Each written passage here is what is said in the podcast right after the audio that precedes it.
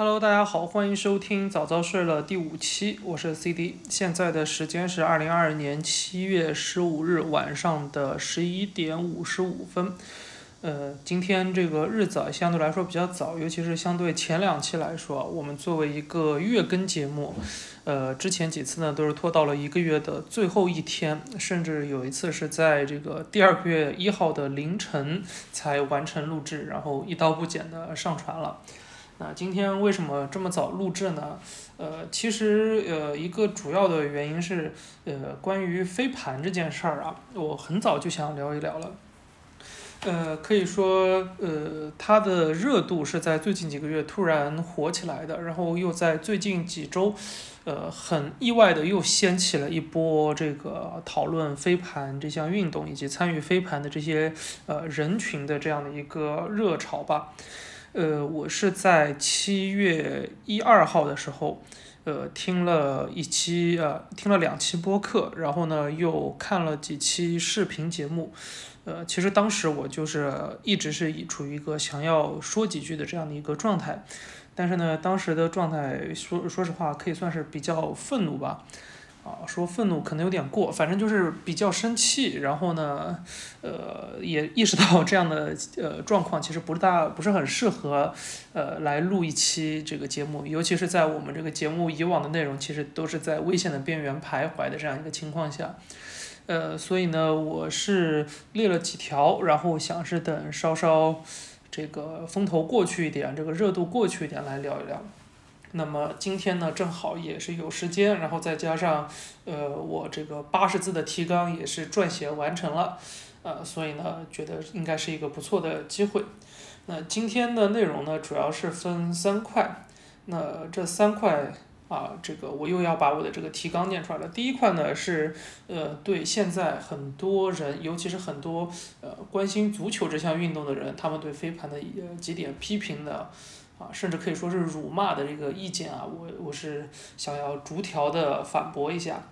然后第二条呢，呃，第二呃第二部分的内容呢是关于啊一些足球爱好者，尤其是一些可能在呃整个球迷圈子里，或者说在足球的这个呃记者啊、这个编辑啊、一些写手啊，甚至是一些自媒体的这个圈子里，还算比较有话语权，而且之前大家的评价都比较好的一些朋友们。呃，他们一些对这这个飞盘这项运动的观点啊，我是呃想要进行呃也算是一个反驳吧。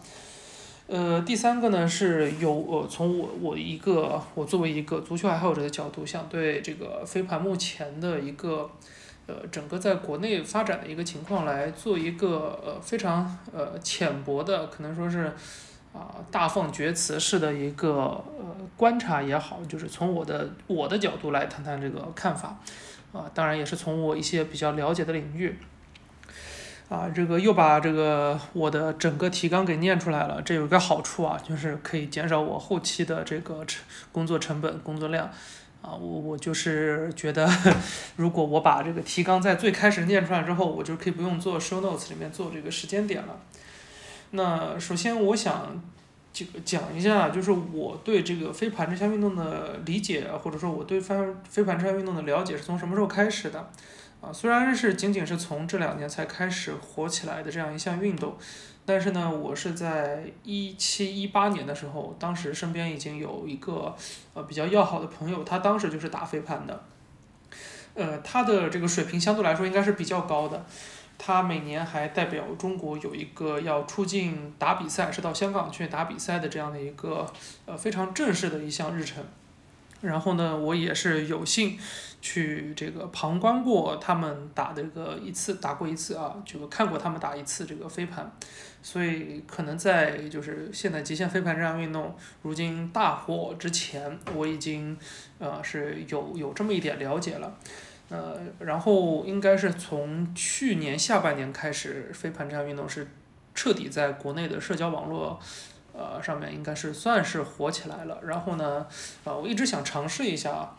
呃，我虽然是一个运动爱好者，但我在这个运动天赋上啊，认识我的朋友都知道，就是相对来说比较差的。呃，再加上去年我是年终的时候受了一次重伤，然后一直到最近才呃正儿八经康复，啊，恢复一些比较日常的这个运动的这个运动量。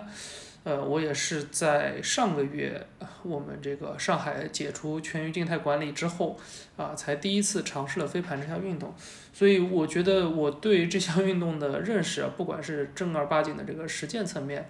呃，还是这个。呃，在一些这个对他的了解上面呢，我觉得作为一个足球爱好者，我一个这个门外汉啊，应该还算有这么一点这个小小的发言权，所以呢，今天主要就是想来聊一聊我的一些看法。那首先第一部分，第一部分就是呃很多呃球迷啊，其实主要是足球迷，啊对飞盘的批评也好，那大部分我们看到的都是一些呃非常呃不能说。恶毒吧，至少是恶意的辱骂也好，啊，他们的几个关键的点在哪里？那首先第一点是这个抢场地啊，抢场地这件事情，大家肯定都是，呃，应该是所有呃所有了解这个来龙去脉的人都会提到的一件事情。呃，很多很多人啊，一个普遍的观点就是说，呃，飞盘这项运动的产生呢是。呃，怎么说是抢占了很多啊普通呃踢球平时踢球爱好者他们平时要踢野球的这些朋友啊这个租啊租赁也好就是呃对场地的这个使用被抢占了，那这个说法呢其实我是非常不认同的啊因为这个为什么呢？首先第一点啊就是它归根结底。它并不是说，呃，一个商业化运作的一个足球场地，它只能用作足球这个用，啊，这个用途。然后呢，呃，飞盘，呃，飞盘局，我看到现在为止啊，其实大家也是通过正规的途径，对吧？也是付了钱，然后呢，有些可能还是长期的包场。呃，那对于我们现在呃很多呃野球呃跟呃相对来说，呃组织上还稍微差一点的这样的一项运动来讲呢，呃飞盘目前在基层的组织度是比较高的，啊也是比较有规律，然后比较有计划性的，呃而且呢也是有很多这个基层的这个小的俱乐部啊也好，然后协会啊社团啊也好，啊还甚至一些是比赛的这个组织。所以呢，我觉得在这样的情况下，作为一个场地方，他更乐意把场地在同样的价格下，甚至是可能更高一点的价格下，啊，把这个场地交由这个飞盘这项运动的这个出呃这个相关的一些出租给他们也好，呃或者包场给他们也好，那肯定是相比这个呃组织度更低的这个足球啊，尤其是我们很多是野球，啊，相比这样的话，肯定是呃更加愿意出租给飞盘的。这是第一点，然后呢，其次我是觉得这个场地的这个问题归根结底啊，它其实是，呃，一个整个场地资源的不足。那在像上海这样的城市里面，呃足球场本来就是一个比较稀缺的资源。像最近上海疫情有所反复啊，疫情防控政策导致很多，呃，很多地方的这个足球场地都没有办法这个正常开放的这样一个情况下，那场地资源肯定是更加紧张了。呃，整个体育场馆、体育场地的这个紧张程度，其实是这个问题的根源，而不是说飞盘这项运动。因为就我的了解来看呢，其实我们啊，我之前一直踢球的那个地方，呃，此前也是在一些就是。呃，周末啊什么的，去开一些别的运动项目的这个培训班也好，然后有一些俱乐部的包场也好，啊，那包括就是像橄榄球啊，跟幺旗橄榄球已经也是呃火了有有大概一两年两三年了吧，嗯，我觉得这个事情归根结底，它它是像是一个立了靶子自己打。呃，因为呃，从我这个这边呢，就是能够了解，然后呢，因为我也是从事相关的工作啊，相关的这个体育相关行业的这个工作，呃，从我这个目前呃能够接触到的一些信息来看，其实呃一呢，它飞盘很多主要利用的场地的这个时间啊，都是啊很多有可能甚至是在深夜，就是它整个场地呃一天营业下来最后一场，还有呢就是像工作日的那种白天。啊，这个在这个时间段里，其实很多 这个飞盘的这个使用率是比较高的。呃，我觉得基本上不存在很多啊，很多人想象的那样啊，我我规律的每周五，比如说我每周周六的下午都在那里踢球，结果突然有一天告诉我他不租给我了，他要租给这个飞盘，这个基本上是不存在这样的情况，至少就我了解而而言啊，是不存在这样的情况的。所以这个。第一点，我觉得就是个伪命题，这个飞盘和足球抢场地这个说法啊，有有一些可笑。呃，然后第二点啊，第二点就是很多球迷呃会指责参与飞盘的这些呃群体，他们参与这项运动的目的不纯，啊，说就是把一项运动变成了一项社交活动。那这个呢，我倒觉得挺有意思的，它反映了我们很多啊，我们很多体育爱好者，尤其是很多球迷，他对呃体育的一个认知。呃，我觉得，呃，在欧美大家达成的一项共识是，像足球这样的运动，它其实是更像是一种呃社会文化。它的归根结底，它之所以能够蓬勃发展起来的最主要的原因，就是因为它的社交属性。那我们而而在我们中国呢，我们现在会觉得啊，一项运动它有非常重的这个社交属性啊，是这项运动的问题。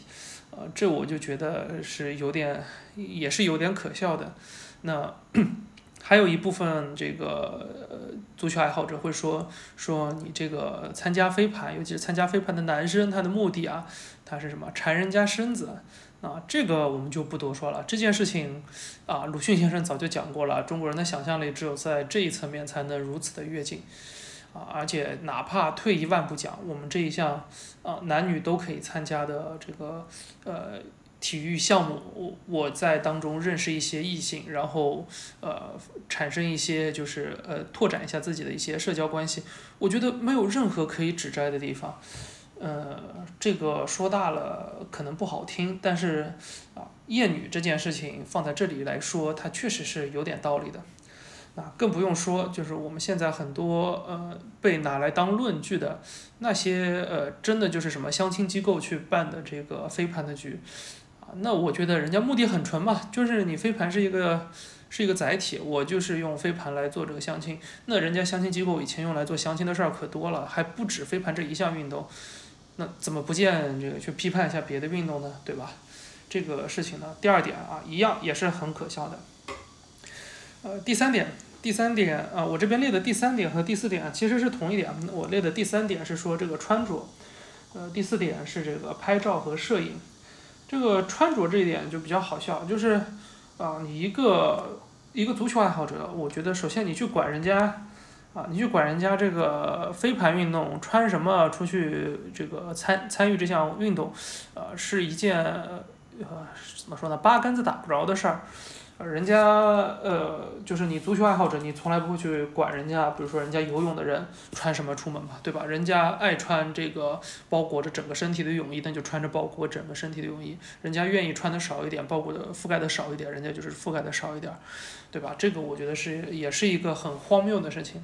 啊，更何况这个大家一直说的这个瑜伽裤这个 leggings，呃，leggings 最近也其实是一个。呃，在很多这个女性参加呃运动的这个群体当中，一个比较常见的一个呃运动的一个怎么说呢？一个正常的一个穿搭吧。呃，而且就我的观察来看啊，这个大家打飞盘的这个人里边儿啊，穿短裤的也不少，尤其是到了大夏天。呃，其实大家也知道，穿短裤肯定是比较舒服的。啊，反而是有一些他可能会在短裤里面穿穿一条就是那种防摔的那种裤子，就像我们这个踢球穿的铲球裤一样，啊，毕竟他们是在这足球场这种人工草地上，啊，有的时候要做出一些愉悦的动作，那在地上蹭一下，啊，也可不是玩的。所以我觉得就是穿什么这件事儿，跟怎么说呢，跟你足球迷有什么关系呢？对吧？而且大家想穿的好看一点，又有什么不可以呢？啊，这个足球场上，对吧？这么多这个顶级的世界级球星啊，上场之前还会抹发胶呢，啊，你管得着人家吗？人家以前还有什么上场戴耳钉的呢，是吧？啊，那拍照其实也是差不多的一个情况，因为说到拍照，很多人会说，哎，我这个飞盘局自带摄影师，啊，这我就要分享一下了，我。这个最近几年参加过两个野球局，然后都是偶尔会有这个朋友带着自己的朋友，啊，带着自己会摄影的朋友来现场给大家拍拍照，哦，这大家可开心了，对吧？啊，谁不希望自己留下一点这个在球场上英姿飒爽的这种啊？这个对于对于男性来说，对于女性来说，总归是想要留留下一点英姿啊，这个照片能够保存下来的，对吧？呃，我记得我在大学时候，我大一、大二代表这个院系去踢比赛的时候，啊，那时候大家也可是很希呃很希望这个有有有这个摄影师，啊，我们几个朋友害怕这个大一时候最开始进去第一次踢这个杯赛，啊，虽然踢了两场就回家了，但是呃大家都是把当时的那个照片都留了下来，尤其是啊像我我是自己啊不怕害臊的说啊，我是留了一张当时是罚这个角球的照片。啊，当时因为还比较瘦，然后呢，呃，整个罚角球你知道吗？就是这种定位球，大家姿态相对来说也比较伸展。我一直觉得这个倒也不错，证明我曾经还是啊踢球的时候还是一个过得去的这样的一个水平，对吧？这个没有什么大不了的嘛。我运动，我愿意拍照，有有什么问题吗？这个我觉得从来不是有什么呃一一个有问题的事情。啊，这个第三点和第四点其实就是同一回事儿，就是。这样的情况出现在别的运动上，甚至出现在足球上的时候，大家都不觉得有什么问题，反倒是出现在了这个飞盘这样新兴运动的时候，大家好像有一种非常大的恶意，我也很难说清楚这种恶意它的到底来自于哪里。啊，这个其实也是贯穿我可能整一期播客的我一个态度，就是，呃，一是关你屁事，对吧？二呢是我无法理解这样的恶意到底来自于哪里。好，呃，接下来第五点啊，第五点是很多呃足球的爱好者诟病的，喜喜欢诟病的是说这个飞盘这项运动的强度不足，说这个啊飞盘只是呃散步，而且之前说什么狗都能玩，说它难度很低，对入门的新手很友好，啊。我这一点呢，之前，我看这个朋友打飞盘的时候呢，我是觉得这项好像，哎，大家跑跑起来还蛮厉害的，就就是其实也不是，啊，大家想象当中那种散步，啊，直到我真正去参加了一次，然后我发现这不仅是这个不是散步的问题，光光是这个把盘丢出去接盘这件事儿，啊，真的是这个。对新手其实也没有那么友好，呃，光说接盘，你飞过来一个盘，你如何去看它是否会有旋转，它接下去会往哪一边转，然后你去接的时候，呃，你是不是，比如说，我以为啊，可能它到我面前会落下来一点，但实际上它没有落下来，反而我要临时往上跳一下才能接到这个盘，呃，这可能是对于我这样一个呃新手来说，其实我觉得难度还是呃比想象的要大不少的。啊，对我这样一个，其实可能在很多啊足球爱好者这个这个嘴嘴嘴里啊，就是一个运动基础不大好的这样的一个人来说，啊，我觉得飞盘也不是那么一个简单的运动，也并不是一个什么就是啊狗都能玩的运动。当然，这个这个说法真的是非常非常大的恶意，我不知道为什么会这么说。呃，然后其次呢是。呃，飞盘这项运动当中，嗯，其实，呃，稍微了解一点的会知道，它其实是呃有很多别的大家很多人了解的这些大型球类运动的这个影子啊，啊，比如说举个例子，这个篮球。啊，篮球大家知道，就是呃，你接完球之后不能走步嘛，你要确立一个中轴脚，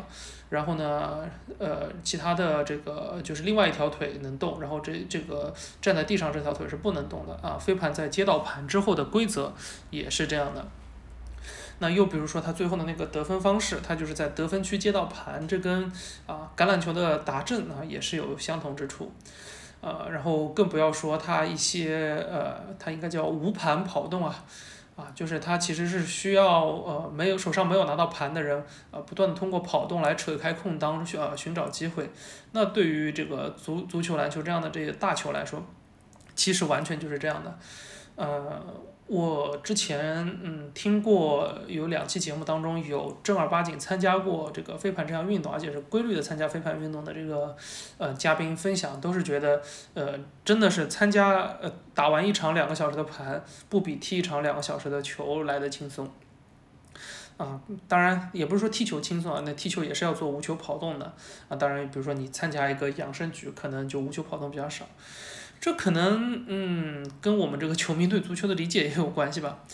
呃，在这个踢球这件事情上，在场上的无球跑动，啊，很很多球迷可能并不能，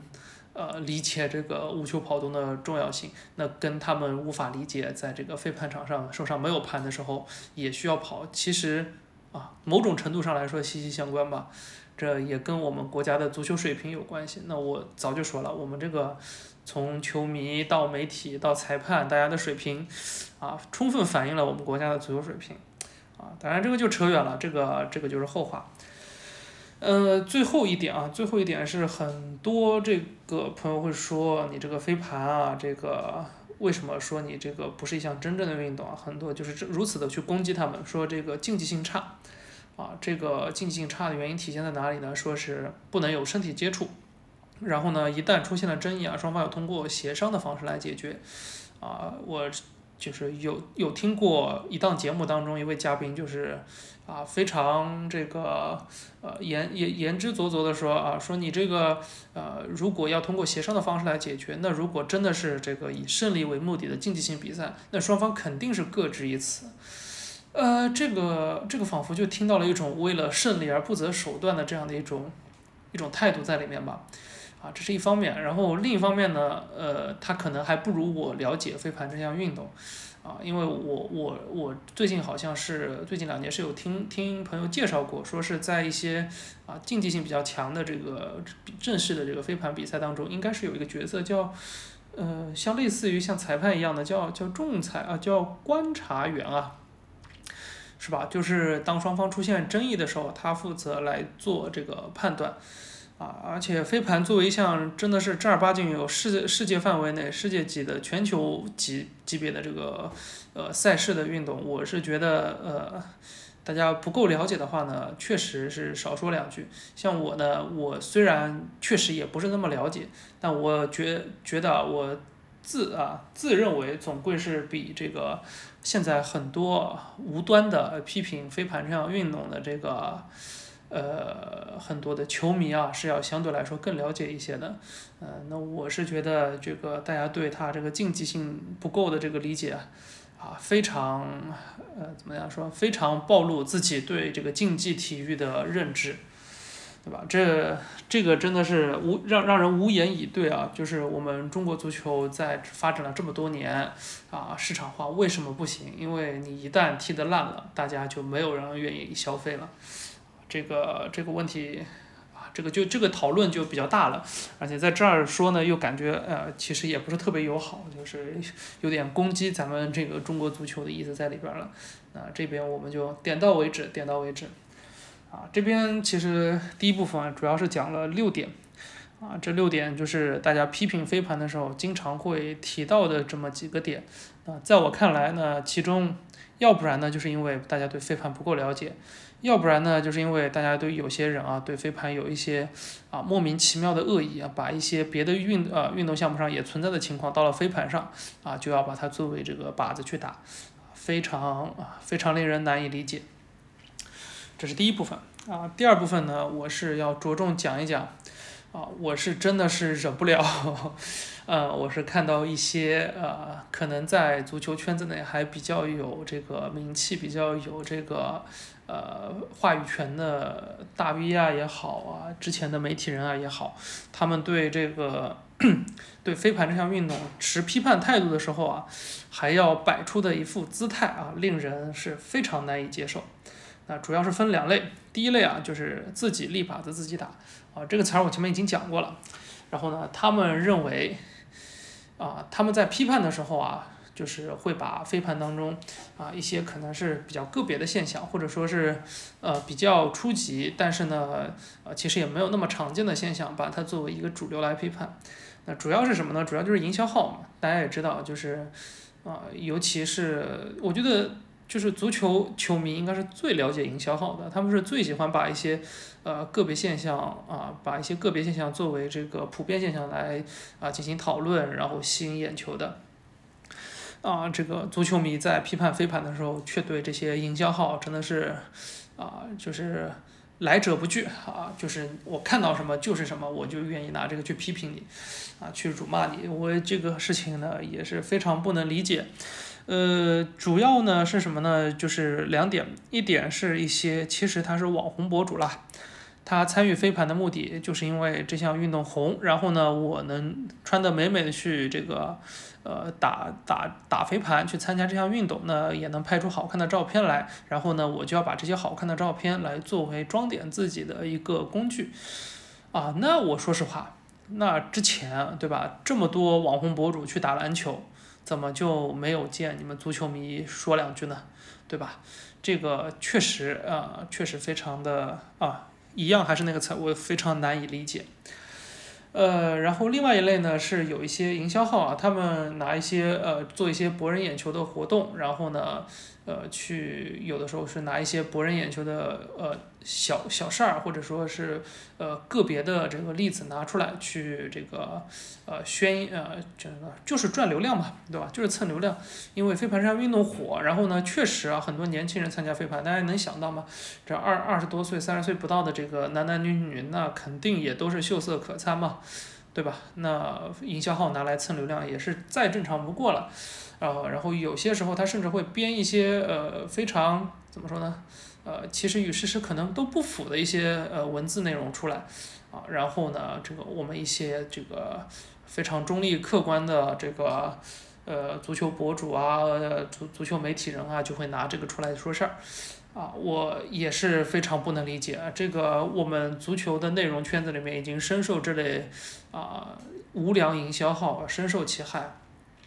但是呢，我们在要用到它的时候啊，啊，很多足球，嗯，怎么说呢？球迷啊，却是乐此不疲。而且呢，他们不仅自己立靶子自己打，还要说啊，说这个你们飞盘啊，他们叫飞盘员，对吧？说你们这个参与飞盘的这些飞盘爱好者批评我们球迷的时候，啊，辱骂我们球迷的时候，也是自己立靶子自己打。说我们不是反对飞盘这项运动，我们只是反对你们参与这项运动的方式。那首先我就要讲，人家怎么参与这项运动的，关你屁事，对吧？呃，其次，从我的角度来观察啊，足球的球迷群体当中，对飞盘这项运动抱有极大的恶意啊，甚至是啊时常的辱骂，甚至去羞辱一些啊参与飞盘的呃年轻人，尤其是年轻女性的这个比例啊，啊是远远大于呃在这个飞盘这个运动当中，呃怎么说呢？呃，像是投机取巧或者说蹭热度的这一些呃参与者的这个比例的，啊，到底是谁啊？谁自己立靶子，谁自己呃立靶子自己打，谁这个心里很清楚啊。但是也不管，他们就要这么说，说你们是自己立靶子自己打，浑啊浑不浑然不觉自己也是这个自己自己立靶子自己打的。这是一点，这个态度哦，这这这个事情啊，这个他们的这个批评的这个角度啊，真的是令人啊啊瞠目结舌，完全没有见过啊能有如此厚颜无耻之人。嗯，第二个态度是什么呢？第二个态度是很多呃这个足球的，应该也是说一些。老的啊，这个内容生产者也好，一些新的呃一些 KOL 也好，他们喜欢说啊，就是我作为一个球迷啊，我要指点你们飞盘，呃指点一下，差不多是这样的一个态度，啊，这一种居高临下，从这个作为一个大项的这个老项目的这个老爱好者去批判一下一个新兴的项目。那首先，极限飞盘也不是一个特别新的项目了，呃，虽然呢跟足球肯定是没法比。但是极限飞盘，呃，我相信很多呃了解或者说稍微呃稍微熟悉一点这个项目的人就会知道，因为像我就我至少我是在大概四五年前就已经了呃知道这项这个项目了，啊，那可能很多更了解一点知道，他在国外这个起步的时候啊是在应该是在上世纪六七十年代吧，那其实也是更早的，甚至比我们很多体育项目在国内的起步的时间都要早。它只不过这个项目只不过是在国内起步的时间稍晚一点，呃，所以我觉得你作为一个球迷啊，作为一个可能十九世纪末这个项目的这个去呃爱好者啊，去批判一个也同样有几十年历史的这个项目，说它这个项目在规则上哪些地方可能可以改进，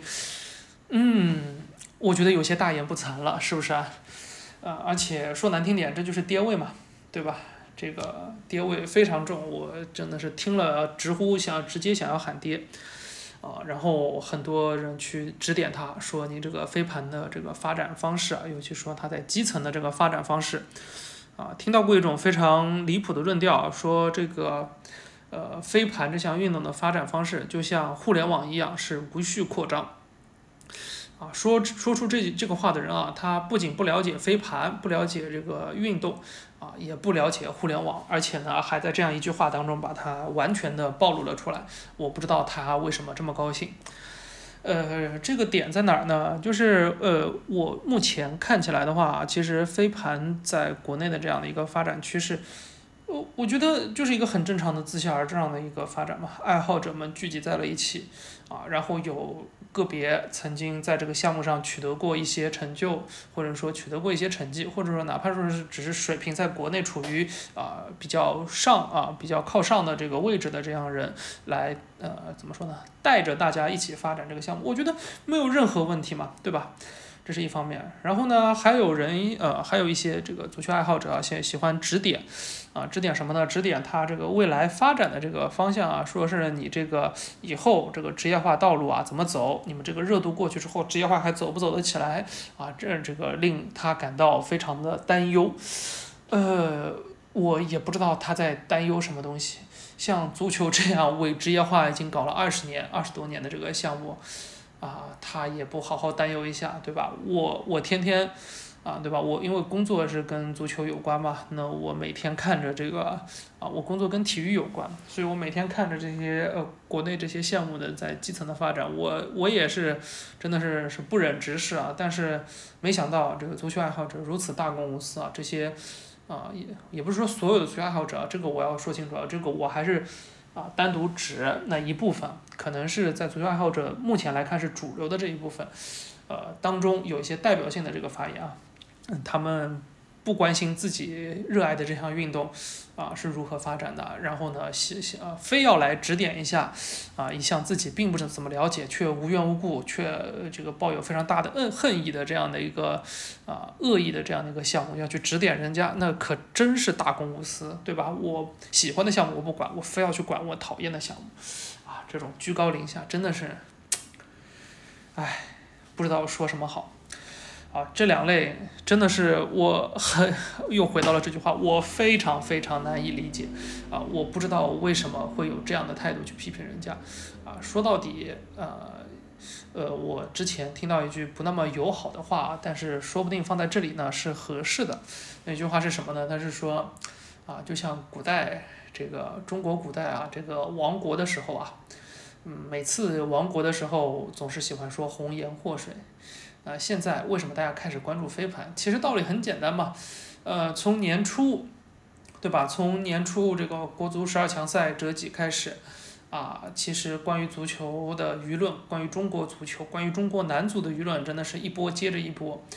呃，跟男足啊、女足啊有关的话题，之前讨论过，之后还会讨论，啊，但这里想要说的是，其实，呃，这次关于飞盘的舆论，其实本质上。它跟飞盘是没有关系的，它只跟足球有关系。说这句话，我又显得自己跌位很足，但我从我的观点来说，我的角度来说，我的观点确实如此。啊，这件事情啊，不管你是飞盘这项运动，还是一项别的什么运动也好，你现在被这些球迷逮着了，他就是要把锅甩给你，对吧？呃，我前段时间做了一个呃，做了一个活动，是一些这个小学生、小学生和初中生的这个校园足球的活动，然后当中有一个访谈的环节，啊，一个这个小朋友、小球员举手问一个前国脚，说你觉得是不是飞盘的运动阻碍了中国足球的发展？啊，飞盘这项运动会不会让中中国足球的未来更加暗淡无光？啊，这个前职业球员，这个我跟你说，这个职业球员虽然大家说有的时候说这个文化程度不高，但是有时候对这些事情他的认识啊还是可以的。他听到这个问题的第一反应就是笑，啊，真的就是笑，我我也笑，我听到这个问题的第一反应也是笑，啊，我笑什么呢？原来这么多在网上啊叱咤风云的这个。啊，足球 KOL 他们的见见识啊，原来是跟小学生、初中生差不多的，啊，这个确实啊，呃，事实就是如此，非常残酷。好，那讲完这些呢，后边来聊一聊什么呢？聊一聊就是啊，我要聊我属于我的爹位的部分了，想讲讲这个目前我对这个飞盘这项运动在国内发展的一个认识啊。呃，浅谈一下，如果大家有什么呃不同的观点，或者说想要指点我一下的，更加了解的纠正我一下的，那欢迎真的是，呃，随时啊，在这个评论里或者在各个平台上找到我，啊，跟我讨论这个问题。呃，我之前呢说过什么呢？就是在微博上啊讨论过这个事情，就是呃飞盘的这个发展。呃，它其实目前在国内的这个形式啊，跟足球早期在英国组织的这个形式是有些相似的。啊，足球早期在英国是怎么发展的？呃，虽然我们现在说足球是一项这个工人阶级的运动，但是它早期最开始从啊从英国发展起来的时候，它是从校园里发展起来的，从大学里，从年轻人中间发源。然后呢，这些大学啊这些学生他们组成了一个一个的俱乐部，组成了一个一个的运动队。然后呢，又组成了一个协会，然后制定规则，然后呃统一的组织他们这样一一定范围内的这样的一个足球赛事。那反过来看，在国内飞盘的发展，我们刨去一些原来就在国内属于这个顶级水准的这样一些飞盘运动员，啊，那对于这个现在我们真正啊真正被我们所热议的这一类飞盘的这个发展。呃，是不是有点类似，对吧？一项运动被大家所喜欢，而且这个是逐渐扩展开来的喜欢。然后呢，他们就这个呃，从啊从基层做起啊，然后有非常强烈的这个啊非常强的这个组织上的这个联系性，啊，然后呢，呃，在这个年轻人当中发源，组织成一个一个的这个俱乐部啊，也是运动队。然后呢，在地方上形成一些协会或者联合会啊，然后有定期的这个比赛。啊，这是完全，我怎么不敢说是完全一致嘛？但是也是啊，有非常大的这个相似性。这就回到了前面最开始讲的第一个问题：为什么足球在场地上啊，很多时候它有可能竞争不过飞盘？那其实逻辑就很简单嘛，啊，就是可能有些跳跃，但这就是中国足协的问题和各个地方足协的问题，因为足协它。呃，主要的目标还是只管竞技层面，还是只管最顶尖的这个层面，呃，但是他不关心，嗯，怎么说呢？或者说没有投入足够的关心给更基层的这个我们说草根，啊，对吧？草根也好，业余也好，他可能比业余还要再低一些，这样的一个，呃呃，足球队也好啊，赛事也好，他是没有投入足够的关心的。那我们仔细想一想，这个事情就是这样的，呃，我们。足球定场地是我今天想踢了，这周想踢了，我去定这个场地。啊，飞盘的定场地呢，是由各个组织啊、各个协会啊、各个运动队他们去进行这个组织，然后进行去这个预定，去跟人家这个商业化运作的这个社会场地进行沟通和交流。那我觉得这个我个人竞争不过人家非常有组织的这个协会啊、俱乐部，那不是太正常了吗？对吧？那换个角度说，我参加过的很多这个，呃，了解的这些业余联赛啊，或者是哪怕是一些呃，比如说在上海啊，他在上海的某个区域非常区域内的几几个队伍或者几家公司啊、单位啊定期举办的这个赛事，啊，他们没有遇到过说我定场地结果被飞盘抢了的情况，对吧？这个呃，我我相信啊，稍微有所了解的人都是有目共睹的。呃，所以这这就是飞盘现在发展的一个一个主要的趋势，可能啊，确实我们我们国内目前啊，这个整体飞盘人的竞技水平呢不是特别高，但是它这样自下而上夯实基础呢，确实也是能够呃能够看到一些发展的前景的。啊，我前面提到有一些足球爱好者说，你这个热足过去之后，怎么组织职业化，怎么组织商业化？那我对非常非常简单的一件事情。如果没有人热爱这项运动，我们为什么非要搞好这项运动呢？对吧？这个，这个就是什么呢？就是大家的思路已经被体育总局固化了，啊，对吧？体育总局觉得金牌最重要，像举重、跳水这些，你身边可能找不到任何一个人参与的这个项目，我也要做做做到好去拿这个金牌，是吧？啊，这个这个道理其实非常简单。你拿到金牌有什么用呢？拿到金牌对你而言，对每一个中国人而言没有任何用处，只有这个只只能给你增添一点这个民民族自豪感。而在如今我们这个已经是大国实力啊，这个全球竞争的这个环境下，你靠这个真的有用吗？对吧？啊，它最大的作用是给体育总局，我我们这个狗局，啊，以后履历上增加一笔，我东京奥运会又拿了多少块金牌，是吧？这个事情呢，这也不必多言。那呃，如果一切顺利的话，我其实能想象嘛，从我一个啊学文科的，而且对这个体育管理也没有这么深的这个专业的了解的人的眼里来看，他要走商业化，要走职业化，其实一件非常非非常怎么说呢？非常顺理成章、非常自然的事情。呃，为什么这么说呢？呃，想想这个最初英国的俱乐部，足球俱乐部是怎么成立起来，足球的职业联赛是怎么发展起来，就其实很显而易见了，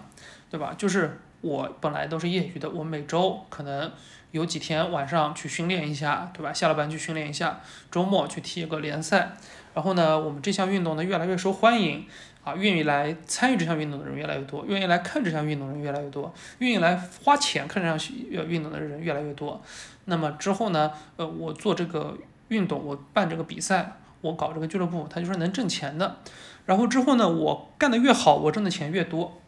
那我怎么能干得越好呢？那就是我以后就是全职做这个事儿，我的这个。呃，以后的这个竞技水平肯定是要上去的。那我全职做这个事儿，就意味着什么？这就是职业化。然后我通过这件事能赚赚到钱，那是什么？这就是商业化。这非常简单的一件事情啊。当然它。呃，当中肯定还是有很多这个 啊，我没有呃不了解啊，或者说呃没有提到的这个复杂的这个商业逻辑在里面。但是从大的这个框架上来说，它就是这样的一个过程。所以飞盘的发展，我很多人很多这个足球球迷在担心说，哎，我以后这个你这个飞盘啊一时的热度过去，你能做商业化吗？我就要反过来问了，你足球的商业化做得多好吗？你中国有哪个项目的职业化和商业化是做得好的吗？没有啊，零就是零，对吧？是所以就非常啊，我我又说回了前面的问题，啊，这就是讲到这个飞盘的发展。那飞盘的发展，最近大家了解的一件事儿呢，就是体育总局发了一个要办这个全国性质的这个飞盘比赛，啊，这个是好是坏呢？呃，从观众上来说肯定是好的，但是呢，大家要知道这个要办这个飞盘比赛的这个单位啊。它不是体育中呃体育总局，我们大家比较熟悉的就是竞技体育司，它是什么呢？啊，它是一个叫社会体育指导中心。社会体育指导中心大概是一个什么样的角色呢？呃，社会体育指导中心它其实是一个总总局直属的一个事业单位。然后呢，这个总局下面啊，它是这样的，它有一个叫做组成部分啊，就是我一个总局下面有很多司局嘛。然后我这当中有一个司，它叫群众体育司。对吧？然后群众体育司它负责的工作有一部分是由这个啊叫做社会体育指导中中心来完成的。那这个社体中心它具体是干什么的呢？它从它职能上面就非常清楚。啊，这个我今天写的这个这个大纲当中啊啊有很大一部分是抄了这一段话。它的主要负责的是这个要管哪些项目啊？啊，轮滑、龙舟、舞龙舞狮、体育舞蹈、门球、木球、毽球、大力士、健身秧歌，啊，健身腰鼓、桌式足球、合球，啊，还有其他新兴的这个社会休闲体育项目，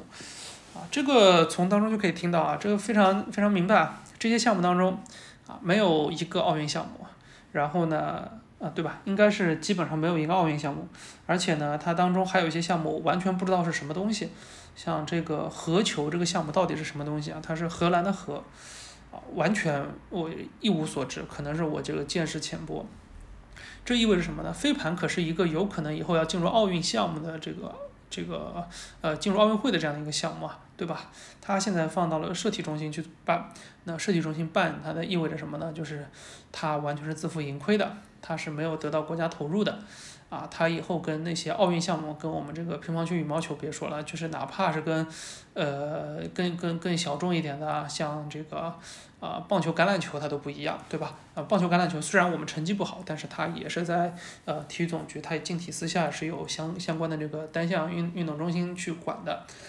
啊，这个好呢是好在哪儿呢？就是。我要讲一遍这个故事啊，可能有些呃熟悉我的朋友听我讲过这个故事，呃，是在我刚刚工作大概头几个月，第一次见到一个这个上海市这边市市级领导的时候，大家就在问，说上海当时要建电竞之都嘛，然后说为什么电竞咱们国内水平还可以？他说体育总局又不管这个，然后呢，咱们有一个体育局的同事同志啊。他就说，正是因为总局不管这个，所以他才发展的好。诶，言下之意是什么？就是你一一项运动一旦纳入举国体制，啊，它永远就是掐尖，它永远是不会去管你下面的这个普及做的怎么样的。呃，但是社体中心它就不一样了，它做的这个普及呢，又跟大家理解当中的普及不大一样。他比如说他不管你这个足球这个项目在这个基层是怎么开展的，他管的这些项目就是一些啊没有跟金牌不搭嘎的一个项目，啊，所以飞盘在这当中呢，确实确实是比较尴尬。呃，所以我很很多很多人在讨论说对这个事儿怎么看怎么看，对飞盘这个全国的比赛怎么看怎么看。那我一呢确实也不了解，二呢也没有很关心。那这个东西可能真的是得这个办起来了才看。啊，至少从我们目前来看，我自己了解的情况，比如说像上海，呃，上海其实在这个中小学生的这个体育单项赛事当中，它是有腰旗橄榄球这样的项目的。啊也有像毽球这样的项目，所以我觉得，呃，飞盘这样一项，确实它很符合咱们这个校园体育的一个一个核心的一个目标，就是让这个孩子喜欢运动，让孩子自要自主参与运动。呃，我觉得他以后进校园的可能性也是非常大的，啊，这是从行政的角度来考虑的一个问题。当然，这个社体中心最后会把这比赛办成什么样，因为他肯定不是自己办嘛，他肯定也是，呃。竞标应该是也有公司或者说有企业有协会去这个做承办的，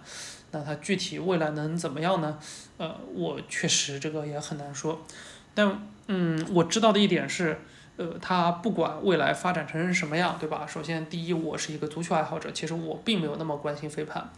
啊，其次，呃，我飞盘也没有像我了解足球或者说我现在手上很多其他的项目那样那么了解。呃，所以呢，呃，我以后有机会啊，他有这个新的情况，以后我们说不定再请几个打飞盘的朋友啊，一起来介绍一下，尤其是参与过这个飞盘这个项目发展的朋友，一块来介绍了解一下。好，那这期节目差不多就这样，呃，也有点长了，已经也三刻钟的时间了。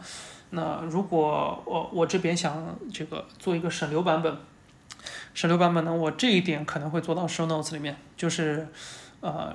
给作为一个足球爱好者，给那些关心飞盘的足球爱好者们啊啊，尤其是那些拿着带着恶意去关心飞盘这个运动、参与飞盘的这个群体的这个足球爱好者们啊，要带一句话，这句话叫什么呢？就四个字，关你屁事。好的，谢谢大家啊，这期节目差不多就到这里吧，晚安。